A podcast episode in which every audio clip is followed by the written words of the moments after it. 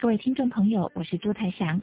今天访问的是台北县建安国小资讯发展处主任，也是自然科学老师陈正威。陈正威从小在莺歌镇长大，父母从事的是马赛克的制作工作。他说，小时候放学回家之后，不管有没有功课，或是明天有没有考试，都一定要先帮家里工作。也因为全家人一起分工合作。家人间的感情非常的密切，我们一起来听听他的求学故事。我爸爸妈妈呃来讲的话，尤其是我妈妈，她是非常严格的，考试考不好回去，她会把我会说要把我的考卷撕掉，或者把我的考卷拿去烧掉，那我都很害怕，所以我都到了考试的时候才会好好的把书读一读呢。可是还是回去常常不管考的好不好，只要没有考满分。都一定会被骂得很惨这样子，对，所以我妈妈是非常严格的在教导我，嘿，那但是除了除了读书之外，我们基本上回到家里第一件事情不是读书，也不是吃饭，也不是看电视，就是先工作，哎，在英歌我们那个马赛克，我一天如果放假的时候，我一天可以赚到那个时候台币大概两百块，马赛克就是呃就是那个地上。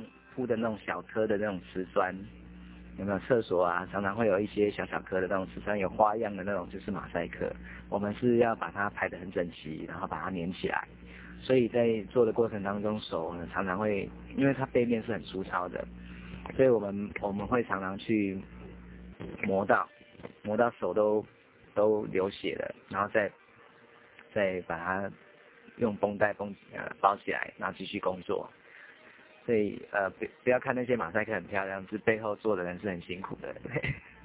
可是也因为这样子，我们家呃一一家五口哈，从小到大到高中啊，后来我们就终于买下了一栋房子。陈正威在升高中的时候重考了一年，他说补习班的日子是最痛苦的一段岁月。他说真正影响他的是一些名人的传记，但是。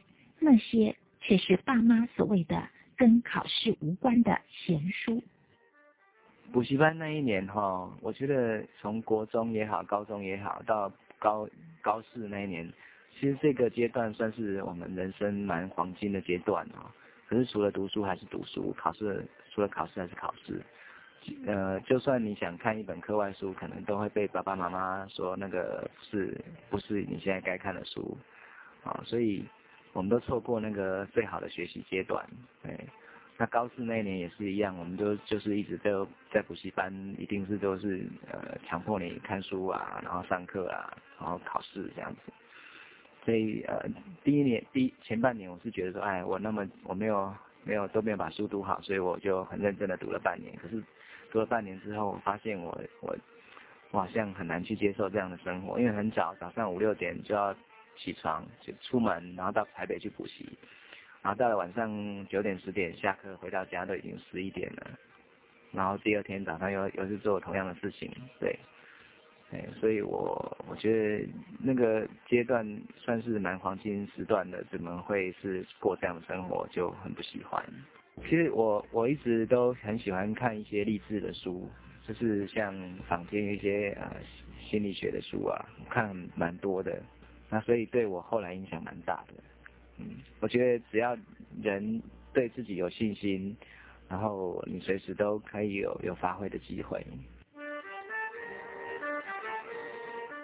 身为老师，关于教学的态度和方法，陈正威有自己的想法和实践的过程。我觉得小朋友哈，呃，喜欢上一个老师的课是什么样的情况呢？是。老师很热爱教学，我为什么会喜欢想当老师？是因为我们的老师很热爱教学，老师本身就是学生模仿的对象。如果老师感觉非常热诚的话，那学生就会跟着学习上面会非常的主动。那教书之后，我发现教材是一直我我本身就不喜欢去看课本的东西，所以我会。摆脱课本，我大概这五六年来都没有用教科书，我教的是自然，我都是自编教材。那虽然说，跟课本学习的内容不会相距太远，可是呢，我用的是主题通整的方式来教学，所以学生基本上他很清楚自己要学什么。我们常常在学习当中发现，老师跟学生一起在学，啊，老师就会很快乐，学生当然就会很快乐。我们曾经把脚踏车拿来拆到不能再拆，然后再把它组起来。那因为国小高年级都很喜欢骑脚踏车嘛。然后我就找那个脚踏车店的老板来帮我们拆脚踏车，教我们拆脚踏车，然后组起来。呃，还让小朋友去做弹珠汽水。弹珠汽水其实他们都很喜欢喝汽水，所以做汽水他们当然是很高兴。可是从这个当中，我们要介绍给他们的是一些酸碱的性质啊，还有一些像弹珠汽水有一些压力的问题啊等等的，让他们在做中学。而且，呃，学习本来就不局限在这个知识的学习，有很多可以学习的。你如果把时间都切割开来去去读知识性的东西，那可能你在很多层面上面的学习你就会落掉。像我们有遇到一个小朋友嘛，就是他不是拿到一只吻白蝶的呃这只蝴蝶来给我，他说他是被那个虎头蜂攻击受伤的，然后就抓来给我。你就会发现小朋友他。会在从自然的观察跟自然的法则当中去学习到一些大自然的一切的互动的一些原则，那小朋友看事情会比较多元一点，不会说只只局限在一些比较线性的思考。